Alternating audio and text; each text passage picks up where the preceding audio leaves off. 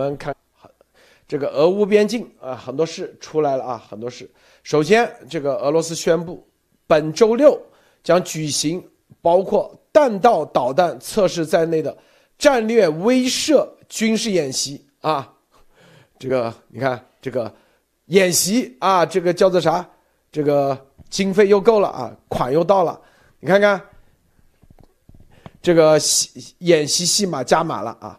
然后美国方面，布林肯啊，你看美国布林肯啊，这个美国国防部长说，俄部队集结规模达到十，这个从十六点九万到十九万增加啊。白宫你看说，北溪二号管道将不会投入运营，如果俄罗斯进攻乌克兰啊，北溪二号这是关键点啊，看到没有？布林肯说，外交解决这场危机的唯一负责任的方式，后面有一句话是吧？就是说。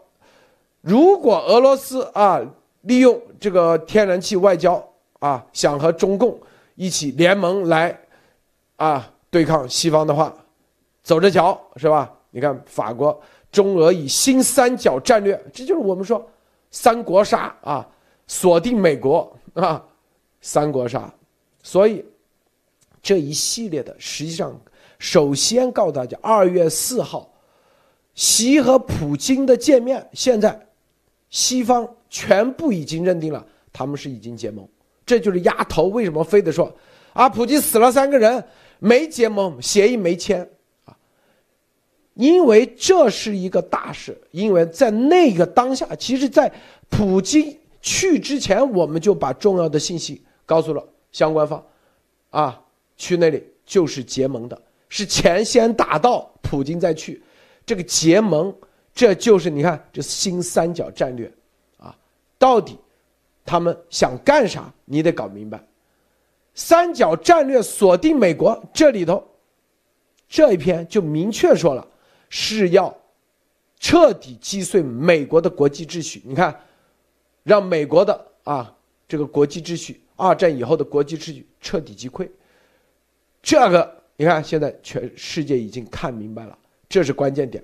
啊，这在这个之前，啊，各方面的都是你看，就是无论是这个核武器的弹道导弹测试的军事演习，都是加码啊，加码，对打架前的耍姿势，所以这里头今天这方面有很多事情，你看，在二月十八号之后，为啥咱们说二月十八号？虎虎虎啊！这个一百七十二年，才两次的这个天干啊，地支完全，这个叫做什么什么一个日子啊，重要的日子。为啥这个之后，普京要进行战略威慑的核军演？这都跟这个有关系啊。待会儿我们说啊，在清朝道光年间，当时。也是四个虎啊，虎年、虎月、虎日、虎时，然后呢，说当时要再来个五虎，叫做又找了一个属相属虎的总兵，叫段永福，段永福为大将，说五虎灭羊啊，羊就是洋人，最后啥结局？当时也是一样啊，这个特别逗啊，咱们有有人找到这个，当时也是迷信这玩意。习一样的啊，节目中深入的给大家分享啊，这里头还有很多彩蛋啊，一一跟之前的验证。好，首先这个马蒂娜啊，看看有没有什么其他消息跟大家分享。马蒂娜好，嗯，好的，路德先生好，托尼先生好，各位朋友大家好。我分析啊，我分享一条其他的新闻，就是日本东京的消息。今天日本的外务大臣就是在他们当地的时间十八号晚上，他就去德国慕尼黑了，就参加呃 G7 的紧急会议，在慕尼慕尼黑这边举行。这个会议他们围绕的呃会议的呃目标就是要围绕俄罗斯军队进攻乌克兰的这个事情，他们要一起去谈一谈关于呃要如何 G7 可以联合制裁这件事情。然后在 G7 的呃在这个会上，他们。想要一起团结一致的想到一个办法，会把这个磋商的结果出一个，就是在会后出一个联合声明。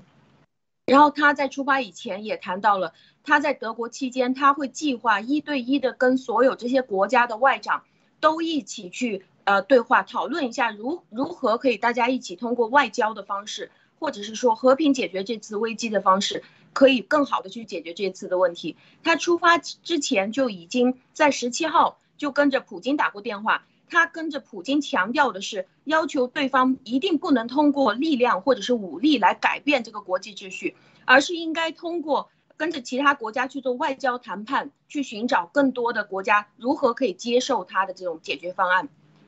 谢谢陆先生。好，托尼先生分享一下。好的，带带来一条香港的消息哈，大家知道，呃，我们前阵说了，其实香港的疫情呢，其实一直是一直在暴涨的情况中啊。最近呢，从这个二月十八号的这个新冠阳性的检测病例呢，超过了，还是日新增一万以上。那这个的话，大家可能在社交媒体上也看到了相关的报道啊。那其实自这个新冠病毒爆发以来呢，香港的感染的总共超过这个四万例，死亡了两百四十九人。那然后大家如果看在这个社交媒体图片，大家知道这个应该是非常罕见的。大家知道香港的这种，呃高度的城市化是国际化的，曾经哈是国际化的大城市，特别是在抗击 SARS 一这个非典的时候呢，其实管理的还是非常的不错，啊，但是呢，大家看到，呃这一次呢，其实很多的病人呢是在，啊医院的外边，就是露天的情况下进行救治，啊基本上呢平均的等待时间呢，如果是比较幸运的话呢。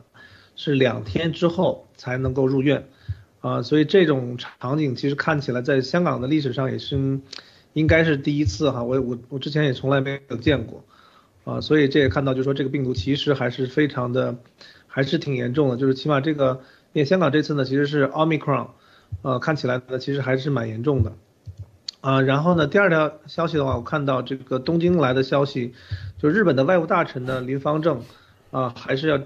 出席这个七国集团 G7 的紧急外长会议，并且已经是在亚洲当地时间十八号启程前往这个慕尼黑，啊，所以他们其实这一次去呢，其实这个紧急会议也是说，还是关于这个俄乌的一些这种重要的这种问题。好的，路德，这个啊，二月十八号，今天咱们也是二月十八号啊，但东部时间，北京时间已经二月十九号，我们说二月十八号啊，这个。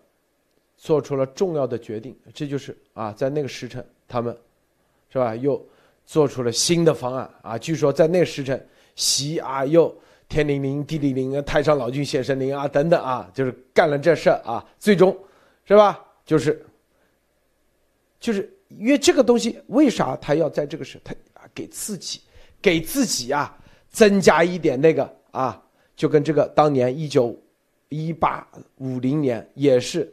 四个虎啊，和和这个二月十八号那个一个样啊，虎年虎月虎日，虎时，然后呢，当时道光说迷信这玩意，选了一个属虎的将军啊，然后呢，说五虎出出马，五虎灭羊，所以正好相克啊，当时是这一样的，也是这个概念啊，在那个时候，因为这一百七十二年才出。才出一次啊，这出两次，所以你看这个验证了，又出了一个幺蛾子事，这事就比之前要大啊，因为普京宣布，宣布周六就是十九号将举行普京亲自指挥的一个战略威慑力量的演习，将。进行弹道导弹和巡航导弹的发射，这是很大啊！大家知道，他演习的是南方军区战略导弹部队，还有空天军北方和黑海舰队力量参加演习。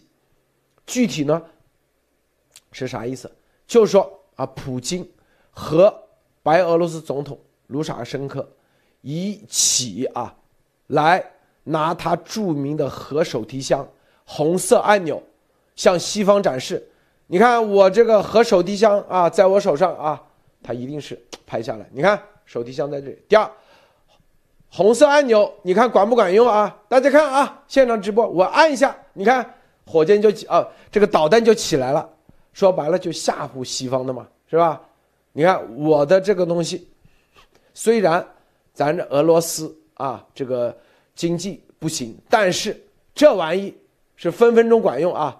我想射哪里就射哪里，是吧？想让这个黑海舰队射，啊，北海舰队射就射。想射这个弹道导弹就射弹道导弹，想射巡航导弹就射巡航导弹，展示这个所谓的演习就是这个展示啊，给西方展示。当然一定是啊，这个著名的啊这个导演啊拿着摄像机来拍，拍完以后给西方看的。我们这个俄罗斯啊，随时我可以按下这玩意，这其实就是告诉西方。是吧？在乌克兰的事情上，啊，最后俄罗斯还有核力量，核力量是管用的，是随时在我普京手上的啊！我这个普京手上的这个红色按钮，没有，不是啊，这个什么，就是像那当年义和团啊，刀枪不入是忽悠人的，都是真实存在的，啊，真实的力量。在这个基础上，来要价，再继续谈判啊，继续谈判，是吧？虽然穷得叮当响，但是这玩意还是真的。所以你看，二月十八号宣布的，啊，这跟啊这个时辰，这这说白了，二月十八号，我们说最重要的习，啊，为啥在这个日子？这个日子很关键，二月十九号，啊，让普京展示一下这玩意。这所这个展示，啊，其实就是一个筹码吧。说白了，把这个筹码拿出来，啊，这个筹码就牵扯到二月十八号一系列的事情。我们待会说啊，我们先啊，这个托尼先生啊，你怎么看？他说啊，要对呃进行这个战略核威慑的军演，普京啊，你怎么看？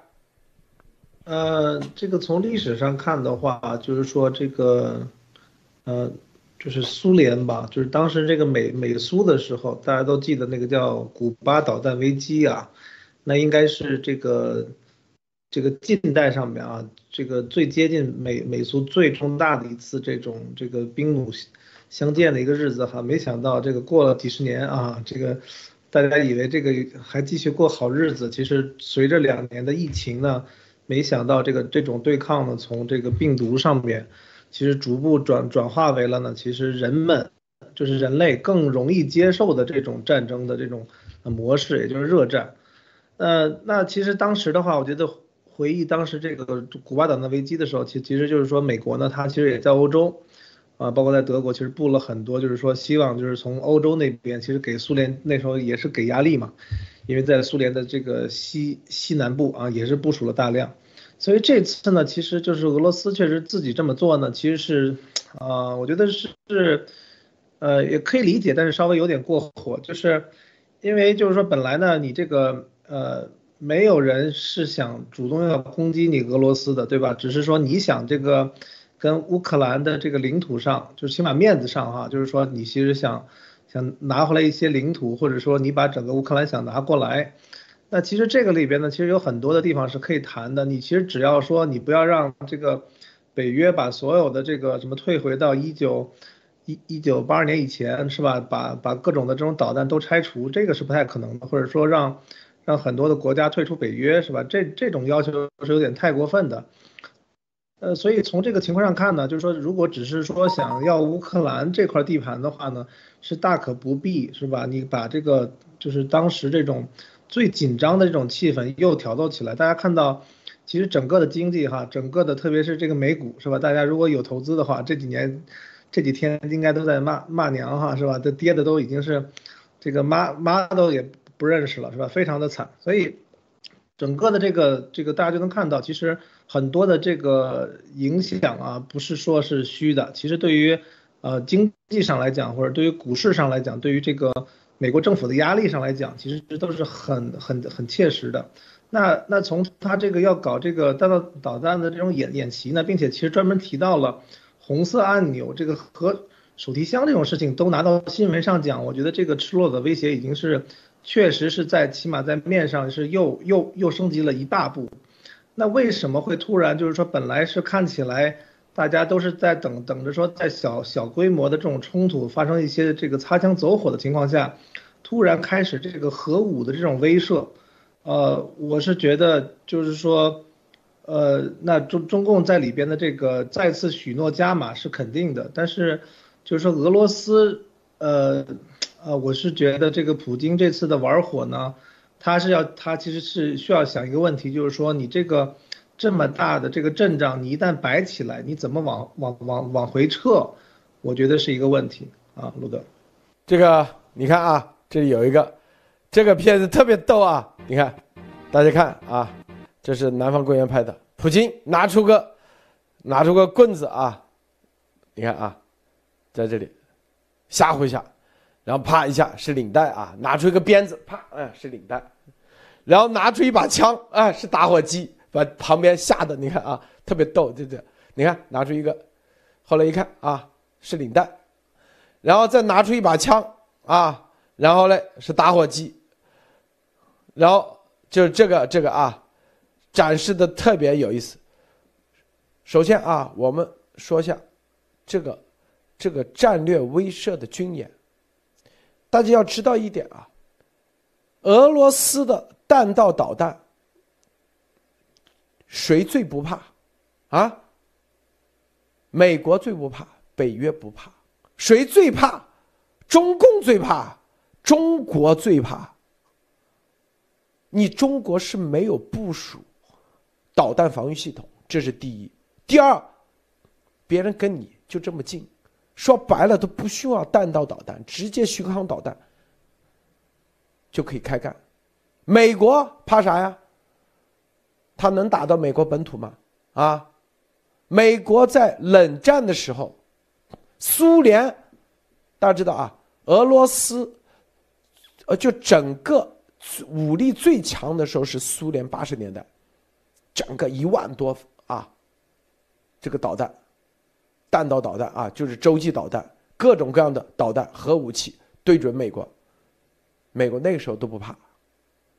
再说过了几十年，美国早在已经部署了导弹防御系统，是不是？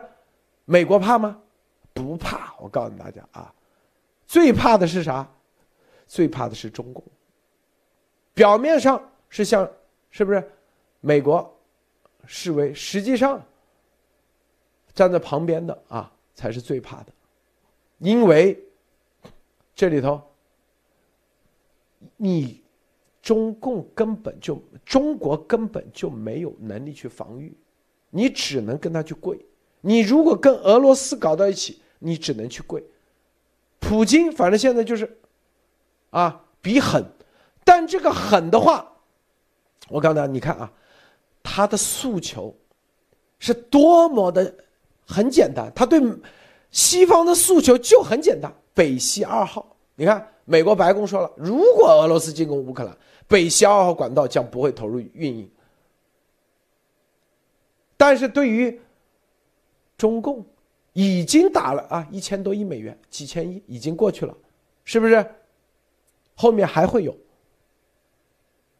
等于说，他这个比狠，比完狠以后，最后能搞钱的，只有习给的支付支票，因为别人不会搭理他的，别人有实力防得住你，无论是美国还是北约，啊，并且也有实力对普京进行斩首，啊，如果普京乱来的话，是不是？那。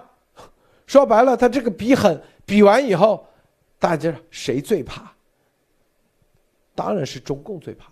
他其实表面上啊，这就是三国里头，你去看三国杀里头，经常这样，经常这种打法，是不是？啊，当当年啊，这个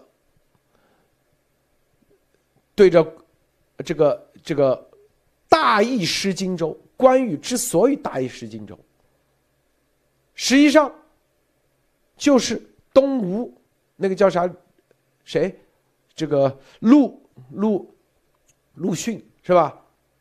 为啥会大意。他说啊，我借你的路，我要去打打魏国，但是半路就把 关羽给灭了，然后把关羽的啊砍了头送到曹操那里，让曹操啊说这是你的功劳，是你灭的，让曹操和这个刘备啊结仇，让刘备认为是魏灭的，这就是这陆逊很会玩的，这水平高，但是曹操看明白了。所以厚葬关羽，说这不是我杀的啊，呃，刘备一看，原来是你陆逊这小子，那为啥能大意失荆州？那不就是因为之前是东吴跟那个谁结盟吗？是不是？跟刘备结盟吗？所以啊，来个大意失荆州。关羽当时是吧？这个为啥败走半城？最后这不都是因为？中间三国杀里头背后捅刀子嘛，所以这里头三国杀里头的这个局是吧？因为最终是讲的实力啊，美国西方他有实力，就是你怎么演都没用啊，因为是可以，可以啥？可以防得住你的，你是你多少个？你前苏联的都防得住，别说现在的了，但你中共是防不住的。这才是关键点，马蒂娜，你说这有意思啊，特别好玩。现在这个三国杀，太，我觉得这普京他这个样子的话，他就太狡猾了。就是他这个红色按钮拿出来是给大家看的，他可能跟习席席包子说的，你啊，你看我去吓他们。他说，你看北约，你看我的红色按钮。但其实席包子他想说的是，席包子，你看我这个红色按钮。但是，呃，我就想起来了，路德先生之前所说过，就是他，呃，包子他要请普京到那边去摆造型嘛。他之前是周结的这个钱，就是你这个军队出去是周结，但现在，呃，普京不是跟他谈说这个钱能不能月结？这样的话，我就可以一次性就一周一周就持续下去。那我在看，我在今天就一直都在观察这个北溪二号。还有中俄的这个天然气管道，这两个我在做对比啊，就是您觉得光是比较经济意意义两个管道来看的话，到底是哪个更赚钱？如果是又加上这种地缘政治的利益在里面的话，那这个北溪二号和中俄天然气管道到底是哪一个更重要？因为北溪二号我看了，它总共投资也就几十亿啊，但是中俄的这个天然气管道这个单子在二零一三年的新闻就已经说了，是占整个。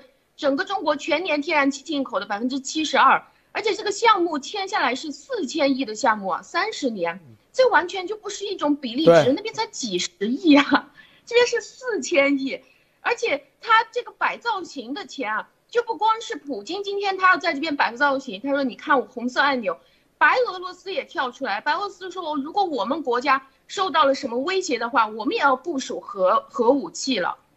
这个就是今天他们两个搞的这个事情，当然他出去吓人说他有红色按钮，这个应该是不需要付钱的嘛，就不像是军队一定要扑到那边去要大量的付钱。您觉得这个普京他更大的这个意味，呃，就是您觉得这两个北溪二号和中俄天然气管道哪一个是对于普京来说意义更大的？那肯定，这个，这个东北这个。这是美啊，这是俄罗斯几百年的黄俄计划里头的的国家的这个整个的战略啊，出海口东部远东出海口，这就跟荆州一样，荆州就是东吴的啊，当时就是几代人都要拿下荆州，无论赤壁之战，因为荆州是中间就跟这个东北那样，是最关键的一个啊。一个战略要地，谁得荆州是吧？谁就得天下。当时就这概念啊，但是就跟东北一样，是不是？东北，整个东北，你像远东啊，就是俄罗斯，它西边它已经没有啊，没有这个就地缘政治再发展是没有机会了，啊，他不可能直接把德国都吞没了，然后是吧？南边啊，那叫黑海，黑海它已经有这个出海口了，并且黑海大家也知道啊，中间是直接在这个君士坦丁堡这段啊，就是我们现在叫做伊伊伊斯坦布尔是吧？这里是被锁住的，它有一定的局限性。美国伟大之所以伟大，美国的经济强，就是因为它是东西两边都是海。第二，东西两边啊经济都很旺盛，无论是东部还是西部，是不是？俄罗斯之所以不行，就是它只有半边，就是它的半边腿，另外半边腿起不来，永远一直都起不来，永远东的经济起不来。远东经济起不来的最核心的，就是因为没有东北。只要有东北，他整个西伯利亚全起来。一旦起来了，他经济起来，那他就足以跟啊这个美国分庭抗礼。这就跟荆州一个概念。为啥要拿荆州？是吧？啊，吴吴曹魏也要拿荆州，东吴也要拿荆州啊，刘备也要拿荆州。所以。他宁愿破坏这个同盟，因为吴当时吴蜀联盟这么多年，在赤壁之后多少年建立的这个联盟，他宁愿破这个联盟，也要把这个荆州拿下，因为荆州的这个价值远大过这个同盟，远大过名义上的同盟。这就是东北的价值远大过。啊，这个跟习之间的同盟，因为习的同盟是随时是可以变的，但是这一块真正控制，是吧？那就是永久的，就永久产权。所以大家看啊，所以你看这里面这所有的局，只要理解到这一个地步，你就知道这个三国啊，三国杀里头。这个普京在打什么算盘？普京打什么算盘啊？这个算盘啊，他就是要利用这一件事情，最终获得最实实际际的，而是最实实际际得利。他上上策，我们说他上上策啊，对他说，如果是全赢的话，就大赢。什么叫大赢？乌克兰也归他了。北溪二号也归他了，然后也让他好，最后东北也搞他，也归他了，是吧？就是至少这条线管道到旅顺啊，青岛他也进去了，太平洋平衡他有话语权了，这是大赢啊！他一定所有的都是为这个大赢来做的。那中赢是不是？中赢啥？西边一定是北溪二号，北溪二号一定要拿下啊！乌克兰无所谓，是不是？无所谓，呃，因为这种乌克兰是随时可以变的。今天你不控制没事，过段时间然后再颠覆一下，大选然后就可以。它是因为它是可变量，但是北溪二号这是它不是变量，只要你见到每家每户，它就是一个永。基本上就不属于变量了。那东北他一定是要拿下，是吧？出海口拿下，这是中营。小营是吧？哪怕北溪二号在这个点上不那个，他东北他最后，因为这才是啊，因为北溪二号所带来的利益和这个东北的利益哪个大哪个小，一比就比得出来。一是不是？这个东北是多少人啊？啊然后还有出海口，还有是这个长期的策略。因为啊，北溪二号这里，他就算这一次没那个啊，比如说这次没搞定，没事，未来管道已经建了，总有一天他通过市场的低价，他可以进去，但是他不会错过天然气现在布局到东北的。每家每户，这个他不能丢，所以大中小，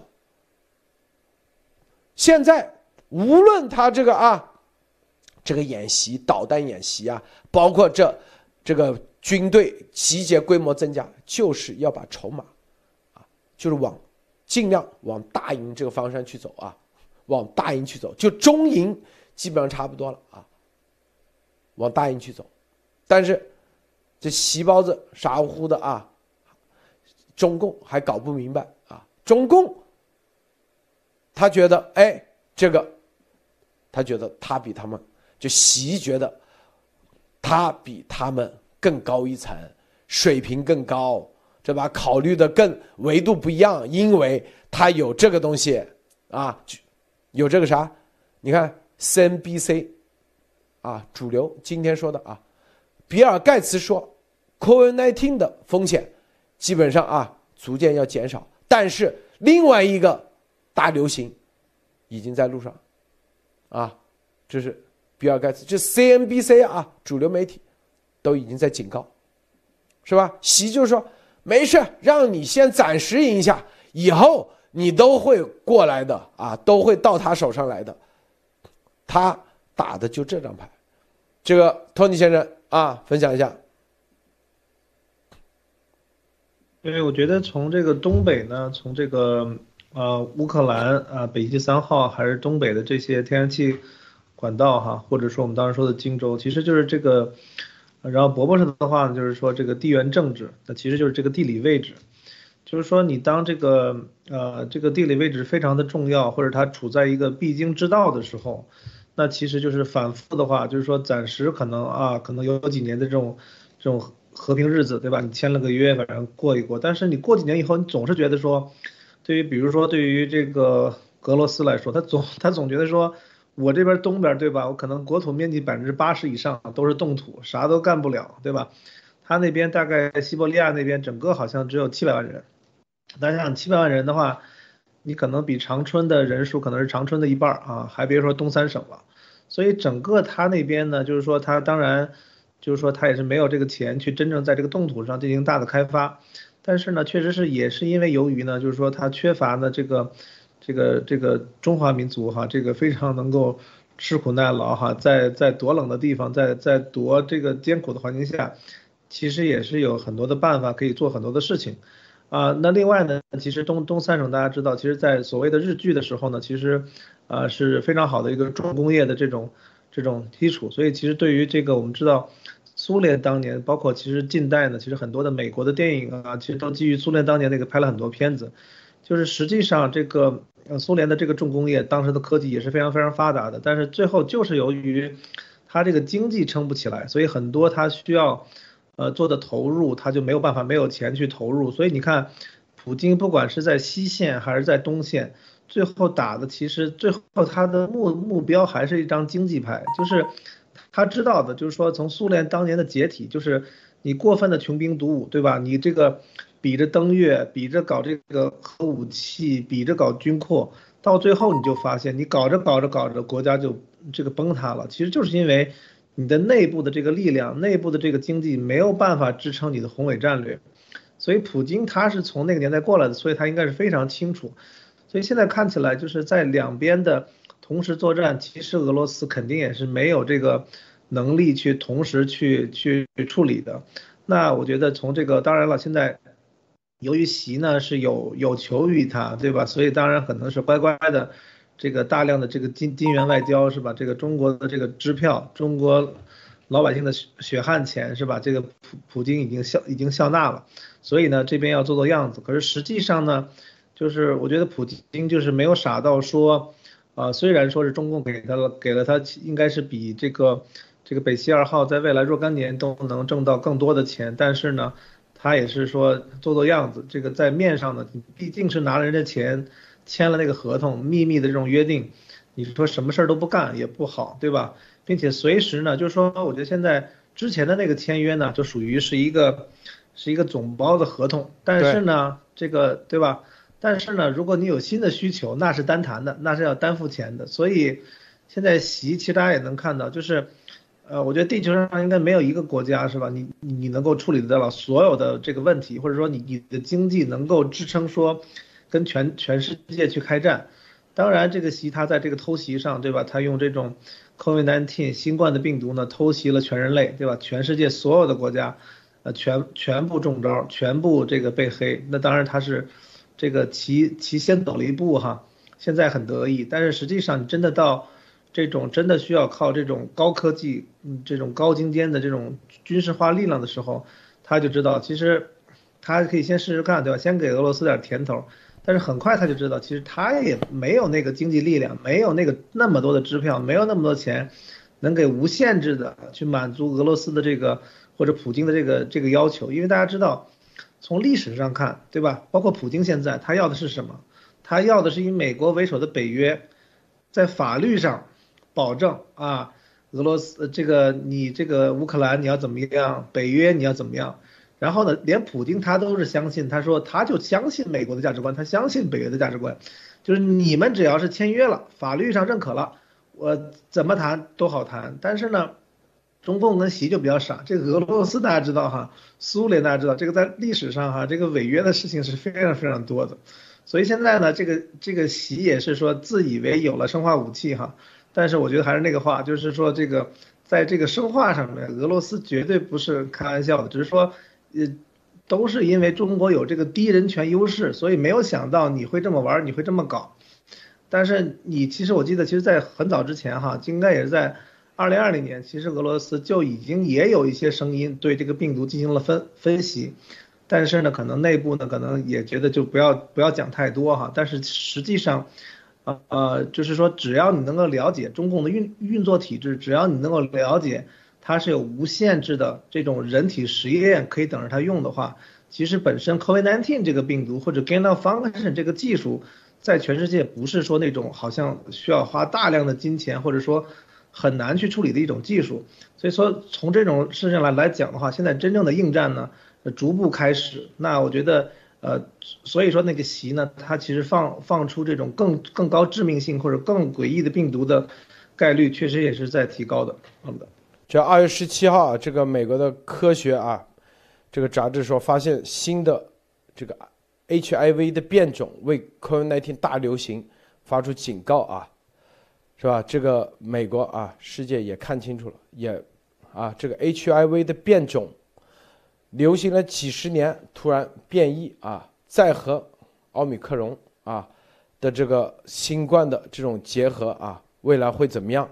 现在啊都在全力盯着。结合比尔盖茨啊说的那个话，是吧？前段时间咱们做节目啊说的，武汉军演当时啊跟艾滋病人患者啊几，因为这个我们再再给大家啊说清楚一下啊。当时军演里头有那么一个群体，啊，因为他要真实的啊模仿啊这个疫苗的啊不这个疫苗的这个到底啊情况怎么样，所以有那么一个群体专门选择了，啊这武汉的艾滋病人是最多的啊，武汉河南两个地方，专门选择了什么呢？第一是得过艾滋病的，啊这样一个群体，当然他绝对不知道自己打的是这个。这个新冠疫苗啊，第二，之前啊得过艾滋病啊，就是比如说啊，第一次和艾滋病人有这种接触之后，知道，然后立马打阻断阻断的啊，七十二小时要打阻断的这样人，这样的人。第三种是连续打过两次阻断的，打过两次阻断的啊。因为情况很复杂嘛，他这个人他都有记录在案的。我们之前说的很多医院，啊，我看我们很多观众好像对这个，是不是我没说清楚啊？好像就反应不是很强烈一样。这个事很大，大家未来会验证。第三人群是啥？就是有一种叫阴性艾滋病，就是有艾滋病的症状，但检测是没有的，这样的群体，是不是？第四，是吧？就前面的有些。啊得了艾滋病又打了这个所谓的用艾滋病的治疗的方案，就是所疫苗的方案来治过的，这这些人群再来给他来个新冠，你看多么复杂的环境啊！这种复杂环境里头，最后变异出来的东西，全世界没人知道，没人知道在哪里，这个病毒到底怎么样，没人知道在哪里，是吧？啊！因为这个都是 RNA 病毒，是导致新冠变异，还是说导致艾滋病那个变异？谁都不知道，但中共手上有，中共手上有啊，那导致因为这两个都属于有重要的就是免疫系统，免疫系统疾病，那艾滋病属于免疫系统的终极啊，可以说是，那这个新冠大家知道有 ADE 效应啊，这都是免疫系统相关的，是吧？还有那个除了 AD，还有那个抗体那个那个叫啥啊效应，所以。这里面啊，包括白血病啊、骨髓癌，它都属于这个啊。你看，这个包括这个这些什么病毒性出血热，这都这这些症状啊都有关系。所以，所以下面一个到底是啥？到底是啥啊？习啊，之所以这就有点当年啊，这个这感觉一样，好像他心里有底，等于说没事。把普京引进来，啊，我自然啊，细胞因子风暴对，可以用另外一个武器给他灭了，他是打这个算盘，啊，打这个算盘。但是这个这里面有这把握吗？是吧？第一有没有这把握？第二，你这个最终导致这个世界会进入哪一步？想起来都后很后怕啊，很恐怖。这就是所有的都关注到乌克兰啊，俄罗斯这个局势时候，习他为啥有一种啊，大家觉得好像什么啊的这个你花这个钱啊，党内为啥党内啊很多人习为啥觉得自己水平高啊？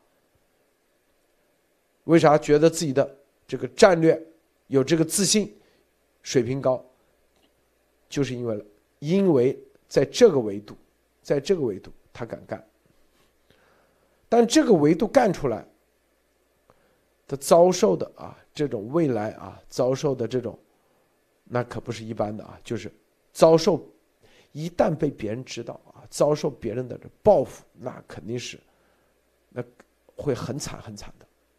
这就是我们说为啥叫断子绝孙，就这概念，就跟那个丫头一样啊。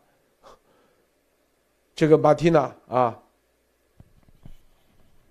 是的，我觉得他他做的这些事儿，他关注的只是好，就是他这样一步一步的不停往前面去迈进的时候，这席包子关注的好像只是后面还有没有更狠毒的大招在后面，他可以去做。但是他好像并不去想说这个后面的大招是为了控制下来整个局势，而是为了后面的这个大招是为了让大家断子绝孙，为了把你毁得更透一点。就如果你不听我的，那我就可以把你毁了。他并不是说我就可以把你管下来，就是我就可以直接把你干死。我觉得普京在这个事情上也应该觉得自己是非常的聪明，就是他就好像是跟着席包子说，我去跟乌克兰吵架去。你能不能把你们家的钥匙借给我一下？我可能要通过你们家的花园那边，然后再把你公司里面那个公章借给我一下。呃，有可能我要去跟他们到最后就签下来一个合同什么的。对对对。你再把你老婆借给我一下，是吧？我我有可能到时候需要个秘书啊，给我记个笔记什么的。然后再把你那个整个银行卡的存折什么都借给我一下。我有可能路上我会用打个滴滴啊，打个出租车呀什么的。然后他就直接就给别人了。所以他就相当于普京，就什么事情都还没干呢，就已经把他所有的东西都拿过来了。所以我觉得普京在这个过程当中，完全是自己是自由的，他可以任何时间跳出来跟着西方说：“我就是去了一趟狼窝，呃，是蛇嘛，他属蛇，那就我去了一趟蛇窝。”然后大家都看到了，是吗？那这一次这个小子现在，你看他现在这个银行卡的银行卡，他们家钥匙，他们家人什么都在我手上。而且我们也已经通过这个事情可以看得出来，这个小子特别是特别擅长做网络攻击，而且你看他现在搅起浑水来是特别特别能干的。他还偷了很多东西给我，就是可以说普京他是可以在任何时间站出来说他愿意站在对方那边去的，而然而站在包子的这边，他觉得他又是特别的稀奇，或者是他特别的聪明，因为对于这些相信。迷信的这些人来说，他总觉得可以看得懂黄历，而且可以把黄历拿来分析一下这个是一种高维度的打法，就是他觉得你们这些洋人，你根本就不懂什么叫做虎年虎月，呃，什么叫做四个老虎，你知道吗？我开启的这个时间点可是可是百年不遇的这种万事大吉，不管我要做什么事情，只要我开始了，你们永远是在我的维度之下，因为我已经算了这个良辰吉日了，所以我觉得，嗯。之后包子他能够动的手，就是就是比如说在接下来，如果普京不听他的话的时候，他要通过去放毒给普京，这个事情也是他自己完全没有办法去控制得了的，并不是说他放了以后就对他有多大的好处，只是去增加了他的身上的这种反人类罪而已。叶刘先生，好，这个呃，我们在落实的啊，就说到这的时候，其实就是落实的一点啊，就是普京啊会不会？啊，真动用核武器啊，与这个地球一起毁灭，我们我觉得啊，这不可能，这就是这就是啊一个谈的筹码而已啊，谈的筹码。所谓的战略威慑，你得能威慑到能被威慑的人，是不？别人有枪啊，美国人人人都有枪，你去威慑别人拿个枪有啥用啊？别人家里的枪比你还多，是吧？啊。你只能去威慑，那是家里没枪的人拿个枪啊，这叫做威慑。所以啊，这个我们想说到这个关键点的时候，其实就是说啊，这个啊，普京啊，就是俄罗斯的这个战略，他要的啥东西啊？最终就是说白了啊，就是黄俄计划。最关键的这个点，而这个点，你中共，别说中共吧，就是咱整个中国，你根本没有能力去防，你防不住的，因为他这个战略威慑，他的核导弹，不要就不说核导吧，就用他的导弹，哪怕不挂核，你都防不住。在这种防不住的情况下，真正一个啊，真正你的。你的战略是啥？你应该是和美国站在一起，如何防他？但是他居然跟他站在一起，去灭美，这不是脑子进水了吗？啊！但想过没有？这是最基本的逻辑，就是哪怕哪怕啊，这个人，这个在历史上啊，毛都已经是这种反人类、这种邪恶至极的。他这点他都明白，他至少他明白这一点，就他再怎么邪恶，他这么怎么坏啊，但是他知道不能联合苏联，他得，邓也是一样啊，哪怕杀人如麻，他也知道这一点，他得要联合美国，一起去干苏联，这个是最基本的逻辑，他得知道。但是习这个逻辑他不懂，他居然和俄罗斯那个，你这不是说白了给自己捅刀子吗？这，这个最基本的逻辑都搞不明白啊！我们我说这啥意思？就你党内的人，你党内难道只有习一家吗？你这个中共的江山啊，还有很多，党内不是说了吗？不是习家打下来的，这么多人，你都看不明白是吧？最基本的逻辑，矛盾时代啊。包括江，哪怕把很多让出去，有些啊卖国贼卖出去，他也知道不能跟俄罗斯结盟，啊，是吧？哪怕你邓韬光养晦，你也不能跟俄罗斯结盟。所以，这就是其实就是我们告诉大家，这个习和普京的结盟，其实就已经预示着。习和中共啊，习的彻底结束了，啊，为啥？而普京现在的演的越过，对习和中共是越惨，越不好啊。不是说他这个越表现出这种狠，好像他就习或者是中共就越有价值，反而是更加没价值，因为你跟他结盟了。啊，你如果在这个结完盟以后，你再反过来那个，那普京这个狠啊，他绝对最终是打在啊，打在谁的上？中国人身上啊！你这个中国，是不是？他是这，是，他逻辑是这样的逻辑啊。这个托尼先生啊，对，我觉得这里边我是听到了几个挺大的事情哈，因为我把这个时间线再拉回到二零二零年武汉封城前后哈，大家应该还记得几个事情，因为我当时呢其实跟路德先生还不熟哈，这个发过一些消息，但是可能也忘记了哈，就是那个时候我记得就是我就觉得很不对劲嘛，因为那个时候当然除了听完幺九以后呢，还是一些自己的感受。呃，因为我记得当时中国政府其实是派出了各种班机、专机，啊，从全球把这个武汉人民接回武汉啊，大家应该还有这个印象。我当时我记得我问了个路德一个事情，我说这个，啊，我说是不是因为这个样本要要不能不能往外漏？我觉得我当我当时也不知道是咋想的哈，我就问了这么一句，然后我就路德是回来说是。我当时就觉得哇塞，我说这这这事儿也太大了。然后现在我现在那当然了，这这几天呢，路德又重新把这个二零一九年武汉军演这个事情讲了一遍，并且现在啊所谓的当时的就是说很严重的一些事情，对吧？为什么好像在在这个中国以外或者在武汉以外没有发现那么严重的一些例子，对吧？当然这个也是因为就是说一些死亡率死亡率高的病毒呢，它其实是本身的传染性其实会相对比较低。这是一个自然现象，但是另外也是，就是说，确实是，啊，这也是个有有计划、有规格的这么一个演练，对吧？大家为当当时为什么当时这个武汉的书记不是就往上提了吗？说我们我们往往上反映了，但是这个反映到这个包括到了这个孙春兰主管这个卫生的，没有反应，就是万人宴的时候都没有反应，说这个是不能这样再搞了，但是呢，中央就一直不给反应，所以他也不敢去喊喊封城。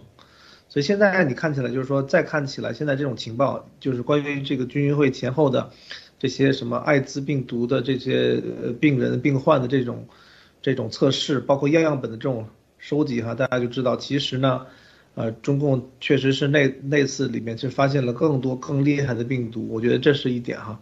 第二一点呢，就是说这个结盟为什么这么的敏感啊，以及说为什么当时这个路德前两天也说了，就是说。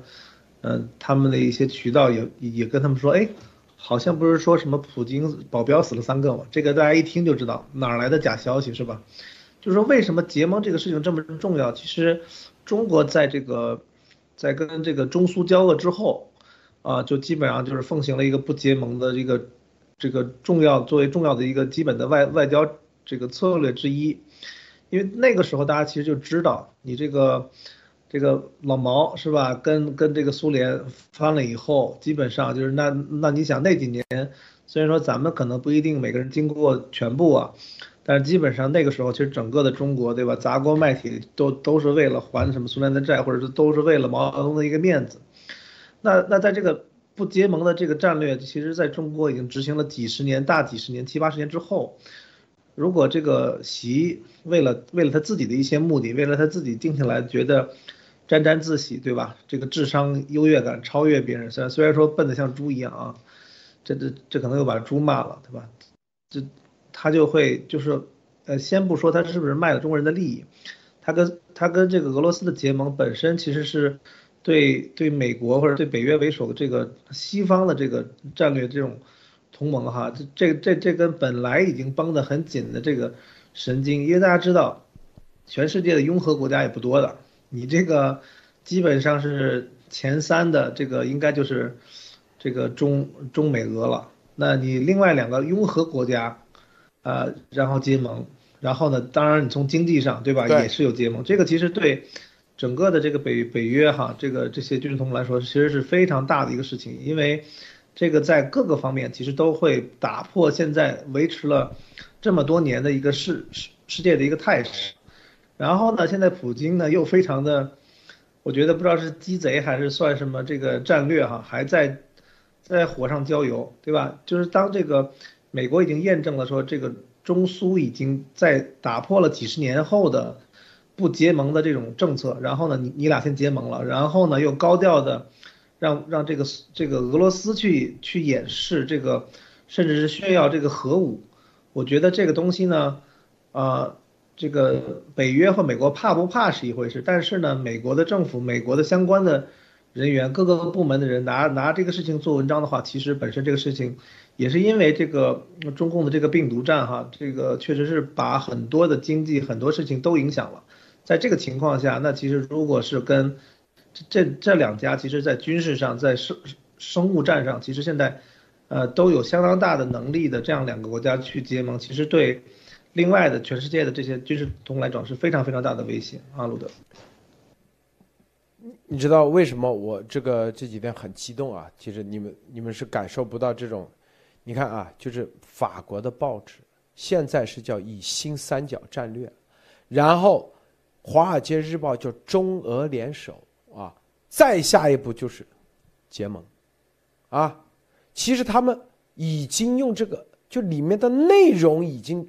告诉大家就是结盟，啊，只是没用这个词而已，啊，是吧？因为这里说的很清楚，啊，中国用它的经济，以及“一带一路”经济领域的这种强大实力，俄国用它的天然气武器化，以及俄国通过雇佣军服务，啊，他这种结盟，其实。就是只要媒体是已经在这方面开始在做铺垫的时候，啊，这个事你就知道啊，接下来这中俄的就铺垫在一起的时候，啊，那里头，并且啊，因为你要知道，这个中共它的这个病毒这块是吧？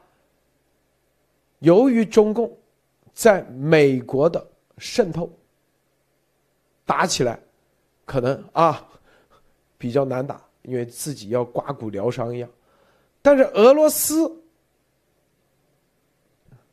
你把俄罗斯啊，把普京啊，直接是不是对世界的危害给他铺垫出来？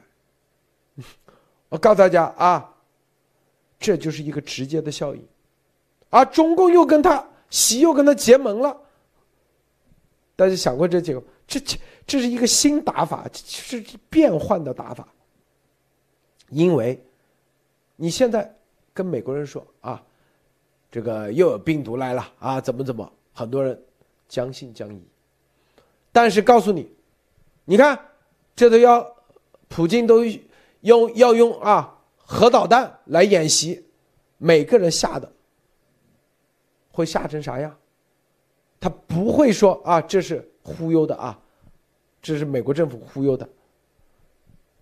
那告诉你，俄罗斯为什么敢这样干？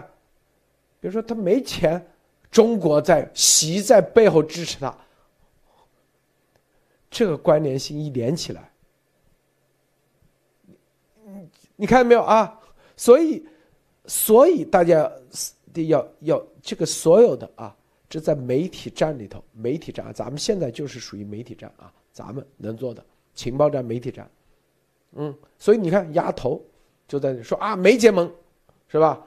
普京死了三个人，没签约，这啥？因为他们怕，他知道一旦西方的所有民众啊。第一，普京的这种疯狂的人设啊，疯狂的人设啊，这绝对就跟萨达姆这种疯狂人设，一旦出来以后，你看用导弹啊，核导弹都开始威慑了，那西方人这个要灭他啊，然后说他哪来的底气啊？中共在给他那个一起灭，就这概念。就这概念，告诉大家啊，所以这里头结合在一起，我们讲这么长时间，一直做这么长时间的铺垫啊。你看现在这个所有的风向，这个速度很快啊，这都说，然后再告诉大家，是吧？这个中共后面还有这一招啊，目的是啊要把美国打趴下，要把美国的经济搞那个。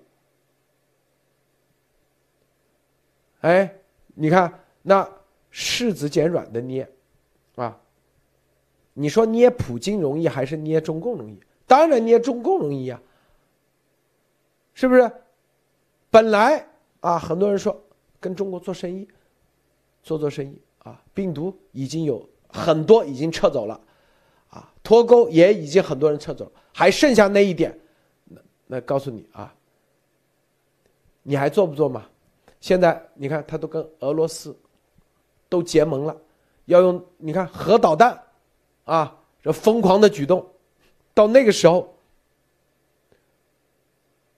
干中共那不是轻轻松松的，一点阻力都没有了。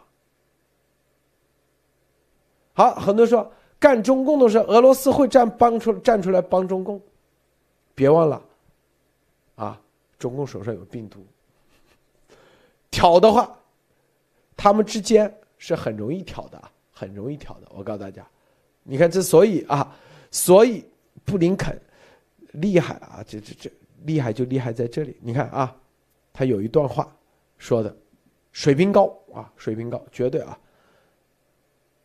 布林肯有一段话在这里说的啊，说，呃，俄罗斯啊可能会故意制造出各种恐怖活动，诬陷给乌克兰，制造入侵乌克兰的借口。你这话不就是跟咱们之前前两天说的一模一样吗？是不是？你看布林肯明确这样说的，不就跟咱们前几天说的一样啊？现在意思说啊，他们也看清。对，你看啊，布林肯在联合国安理会上。陈述了美国对乌俄罗斯可能侵入乌克兰的担忧，指出莫斯科有可能捏造恐怖主义炸弹袭击，捏造发现大规模的目的，制造无人机袭击平民，或者制造假的甚至真的化学武器袭击，然后将这件事件描述为种族清醒或种族灭绝，作为出兵乌克兰的借口。说白了，其实布林肯意思就知道大家都是流氓啊，你这一招。你你能玩，咱也能玩啊！这就是，其实这些都已经说的很明白、很清楚了，很明白、很清楚了。这个马蒂娜啊，嗯，我觉得，嗯，是的，布林肯他的这个谈话，今天他的谈话都是在围绕着明斯克协议，因为我之前不知道明斯克协议嘛，刚才查了一下，就发现。就是同样的这个事情，俄乌之间的这些，在乌克兰围绕着乌克兰的这些事情，在二零一四年的时候就已经签过了这个明斯克协议。当时在二零一四年就已经答应了俄罗斯，就说啊，我们把重型武器撤了。就这个梗，它是一个老梗，就在这边打仗啊什么的。在当时二零一四年就已经大家都同意了，说为了大家欧洲人好好的过日子，那我们就发展经济。于是，在二零一八年的时候才开始搞这个北溪二号天然气管道，所以这个事情是早就过去了。现在又把它又被洗把这个事情给炒出来，还要把这个事情炒到最大。所以我是真的非常赞同陆德先生刚才说的，普京他在那边现在他演的越凶的话，整个中国整个中国大陆就是会越惨。因为习，我觉得这里也可以看得出来他这种傻子的性质啊。就是他是简直毫无保留的，非常相信的，这可以看得出来，他这种懦弱，在跟着普京这种强人一起面对的时候，他其实是很懦弱、很傻的。就是呃，别人跟他要什么，他就直接给了别人什么东西。这个也让我想起，就是他相信的这些巫术，也让我想起之前我曾经有听过朋友讲过那个柬埔寨的那种黑巫术啊，就是叫做人缘油。如果你要出去忽悠别人的话，只要你把这个油抹在嘴上，别人就坚决相信你说的这些谎话。但这些人他就真的很相信他，因为他就是要出去骗人。所以习，我觉得他是根本就看不清这个情况，而去把这些呃，而把直直接把自己国家里面最重要的这些东西直接就拱手让给普京了。如果是普京现在演的越过头，他一方面可以现在要的钱更多。可以告诉包子说，哎，你那边事情更大了。哎呀，你看他们都很怕我们的核武器了。今天我说我有红色按钮，他们都被我吓死了。那现在的情况，那些老常委、老领导还在医院里面去检查白血球超不超标，那你是在等着怪谁呢？包子都已经把这边所有有价值的东西都已经拱手拿去乱送给别人了。你顶多到最后就是能够有的结果就是包子被斩首嘛。但是整个中国人未来要面对的问题就是，有可能接下来习包子他要出手去打台湾的时候，他会发现他根本就搞不定这个台湾的事情，因为台湾的这个事情其实并不是确定可以强统得了的，而且是美国西方是做好了准备要来围这块儿的，已经下了那么大的力气，所以如果是当他要去搞台湾的时候，他搞不下来，普京能不能又跟着习包子说这样吧？你不光是把青岛那个港口打开给我，你现在把东南沿海那边的港口也全部都给我开通一下，我开个军舰过去，我们俄罗斯军队过去帮你，他又把这块白送给别人了，那别人就是相当于就就就沿用现在这套忽悠的东西，整个整个中国它最有价值的东西都可以被忽悠出去，就就相当于是包子现在还没有登基呢，他就给自己找了一个太上皇，但如果是。在搞完这一趟子包子被收拾了以后，其他的人怎么样去面对这些后果？大家应该去仔细的想一想。如果这个病毒武器到最后变成了俄罗斯的杀手锏，那怎么办啊？这事情应该会更加严重。蒂鲁先生，这个，因因为有的人啊，就觉得好像咱们说啊，这个普京好像为什么他是叫的讹诈手段啊？因为。无论他的什么核武器啊这些东西啊，对于美国来说，它实际上是没有什么；对北约来说，没有什么威胁的啊。这个话，当时叶万辉为什么跟我说啊？我就我他说，美国之外任何国家三天啊。我说俄罗斯也有这个呢，他说没点问题，三天。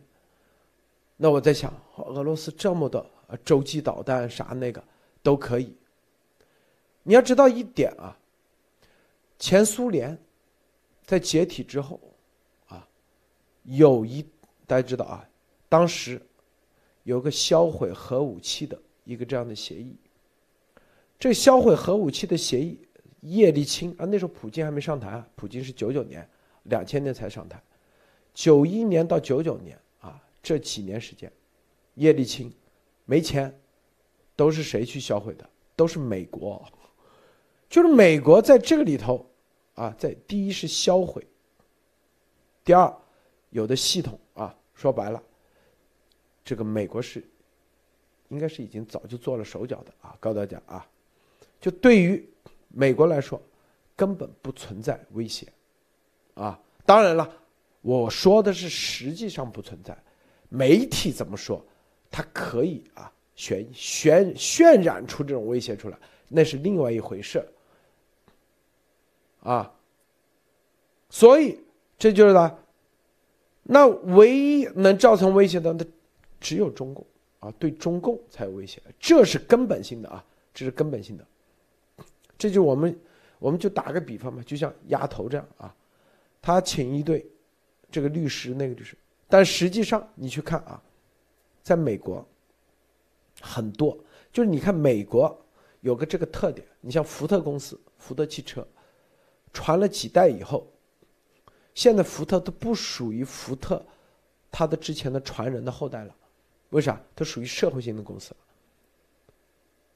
就是无论什么洛克菲勒啊，什么这个家族的后代，他如果这个人不行的话，他根本没法接住那些盘，为啥？因为中间有所谓的中间人，啊，就是基金管理人或者是叫律师。他有很多种打法，很多种玩法，把你的钱一点点掏空、掏空、掏空。光前段时间我听说，光一个房子，比如这个房子属于哪个基金的啊，价值三千万，是吧？他要怎么把这个房子慢慢的啊给你，既赚了中介费，又赚了律师费，然后最后啊。然后呢，慢慢的又惹上一点事，最后哎，这房子就不是你的了，惹上一些事，他有很多种玩法。我跟你说，这就是也一样的啊。这丫头，这个就是，你看他为啥，我就很神奇啊。这咱们说啊，选做一百分很难，但是打零分每次都选，能精准的选到零分，这也是很难的。后来我想明白了，说白了，这个答案选零分的这个答案就是律师就给他往这方面去选的，所以每次都踩到坑里头，并且这个坑的结果是，把他所有的东西越拉越大，越拉越多，最终钱也不会有了，翻盘的机会也不会有了，啊，他的任何东西，你想。就跟那个，大家知道，他说这个泰森，啊，泰森为啥破产？不就是被他的律师和经纪人给吃的吗？吃到最后，叫那个叫什么，一个唐晶是吧？还叫什么？他说我一年赚这么多钱，最后怎么还是负资产？原来经纪人和律师把他给通过各种方式，反正没了。还有那个辛普森杀妻案。辛普森，他的前辈的就卡戴珊家族吗？卡戴珊，卡戴珊的那个，啊，后来不是还变性了吗？不就是那个那个辛普森最信任的，他赚的盆满钵满，最后辛普森职业生涯的钱全没了。哎，卡戴珊，他那个现代的卡戴珊的那个父亲，赚的盆满钵满，名声也来了。为啥？这就是。每次都给你选零分，最后掉到坑里头，掉到坑里头，一次比一次大。这现在我刚才就就是这个概念，习猪头也是一样啊，逻辑是一样的。对，律师跟医生一样都是啊。所以说到这时候，待会我们会员节目再深入的说啊，这个托尼先生啊，有意思啊，太有意思了。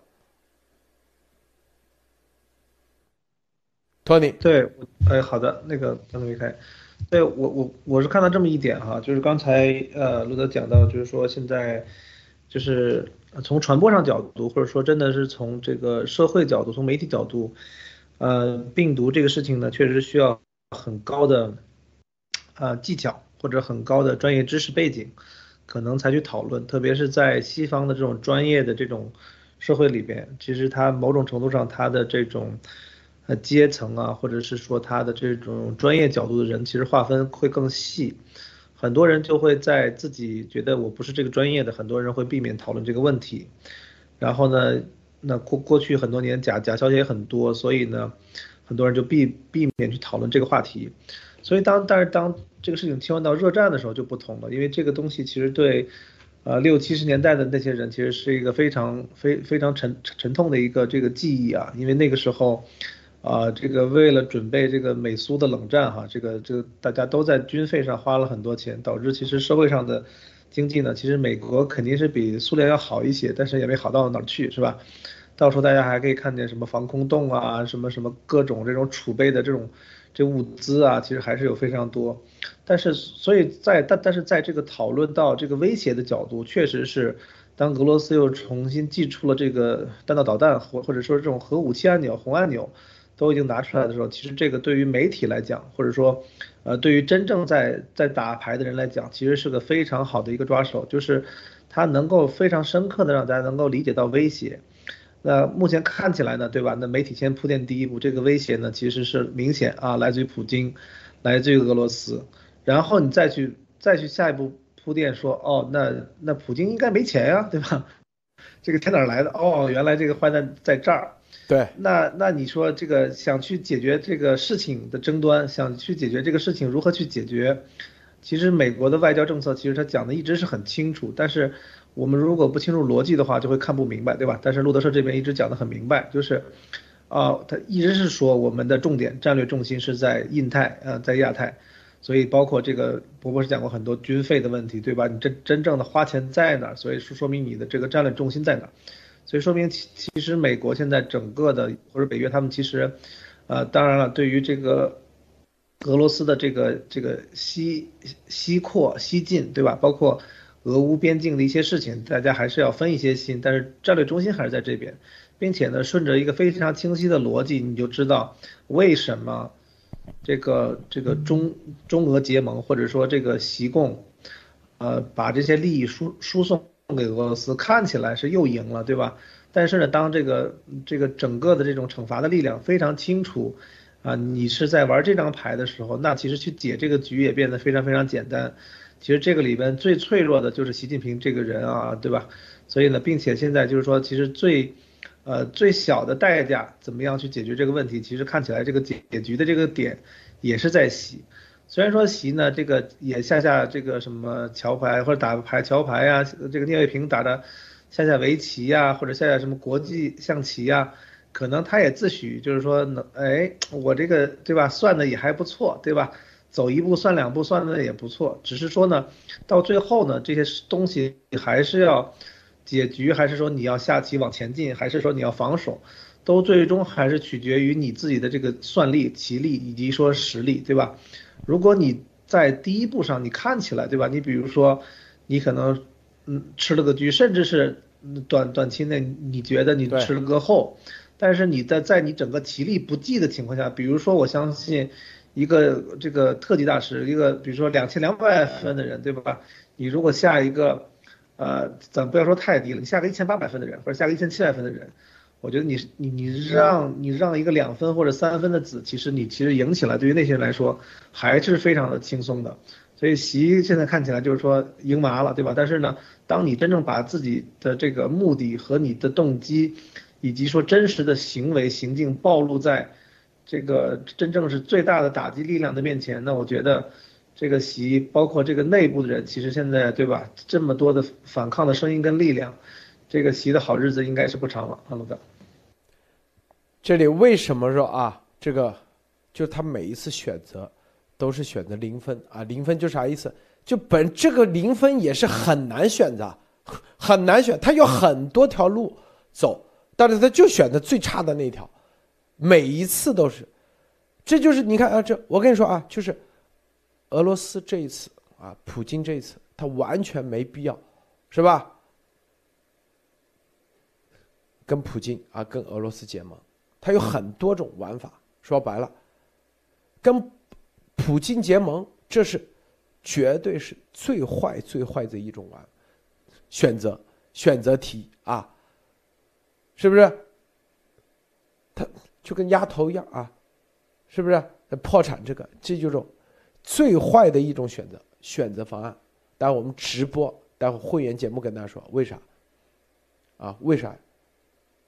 因为，丫头这四年，其实他真正花这么多钱，他其实干的最重要的是一件事啊，很多人不知道，是不是？其实就是一个政治影响力。这个政治影响力，为啥跟班农啊，跟朱利安尼啊这所有东西，目的是啥？目的就是。当走到形式，形式的时候，就当美国对他所有的啊，特务啊，所有的东西，他可以反过来说，你这叫政治陷害。政治陷害得有人给他站出来说，啊，因为他跟班农右翼在一起，是吧？所以当时啊，跟什么这个马特戈茨这些国会议员站一起。因为他站一起，所以国土安全部对他的所有的调查都是政治陷害。这是，这就是为啥幺二零啊，去年川普没有给他豁免，让他那个的啊，他所有的东西就等着那个，因为他之前所做的所有的啊，就是他别的。你主如果是普通的形式的话，他是很容易跑掉的，他通过诉讼啊都可以。我告诉大家啊，通过，但是他的这个特务以及为中共危害国土、美国国家安全这个，他只有一招，就是政治，说是陷害，这一点上，但是他一说他是破产了，这是。绝对里面最差的一条选择，为啥？第一破产，他的政治他就彻底破产了，不会有人再跟他啊有任何的关联性，也不会有人给他站出来做任何的啊，未来说什么迫迫害啊，什么什么政治迫害？为啥？因为他之所以能够撬动，什么班农啊那些人，不就是包装自己啊是个成功人士，Bill 奈怎么怎么？美国的政治很很现实的，就是看钱，啊，在钱的基础上哦，你还能那个啊？我告诉你，二零二零年十一月三号，浩包包十一月十四号，当时在华盛顿，他们，你知道花多少钱吗？四五十万，吓我一大跳，就让那些人去演戏，花了四十多万。美金，他自己说的啊。为啥花这么多？就是让别人觉得，你看这是有政治影响力的，然后对他所有的东西，那就叫政治迫害。政治迫害谁给他站出来？啊，这些美国的右翼啊，这右翼是吧？右翼他说，你看我就是支持右翼，所以被迫害。然后在陪审团这里，他就可以获得。一些啊，这样的各种各样的，是吧？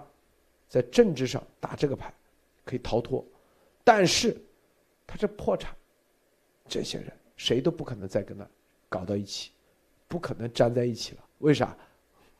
我们之前说了嘛，啊，粘在一起，那所有的人就会面临调查，因为破产那是合法的。可以去，觉得你是隐藏资金，那你是吧？所有的东西牵扯的人都有可能要求递交你的银行账号，让别人去查。法官是有这个权利的，谁愿意啊？比如说像朱利安尼再跟他说支持一下，立马，你是不是收了他钱？你这个钱。法官就马上让你公布你的所有的财产，所有的这个每一笔银行账号，谁愿意呀？是不是？所以这些啊，这些有些人不懂，没办法啊，但是明白的都知道咋回事。而这个其实就是他最后啊，你看这为啥二月七号？什么国土安全部，啊，他今天做直播说什么，什么啊？这个国土安全部的人都已经被那个了啊，都属于非法啊，违法调查。你看，我天哪，是吧？这个咱们待会这个会员节目啊，深入的说好吗？会员节目深入说。好，由于时间原因，咱们今天节节目就到此结束。会员节目再专门跟托尼先生还有南先生啊来聊聊这个。好，待会节目见啊！别忘了点赞分享，再见。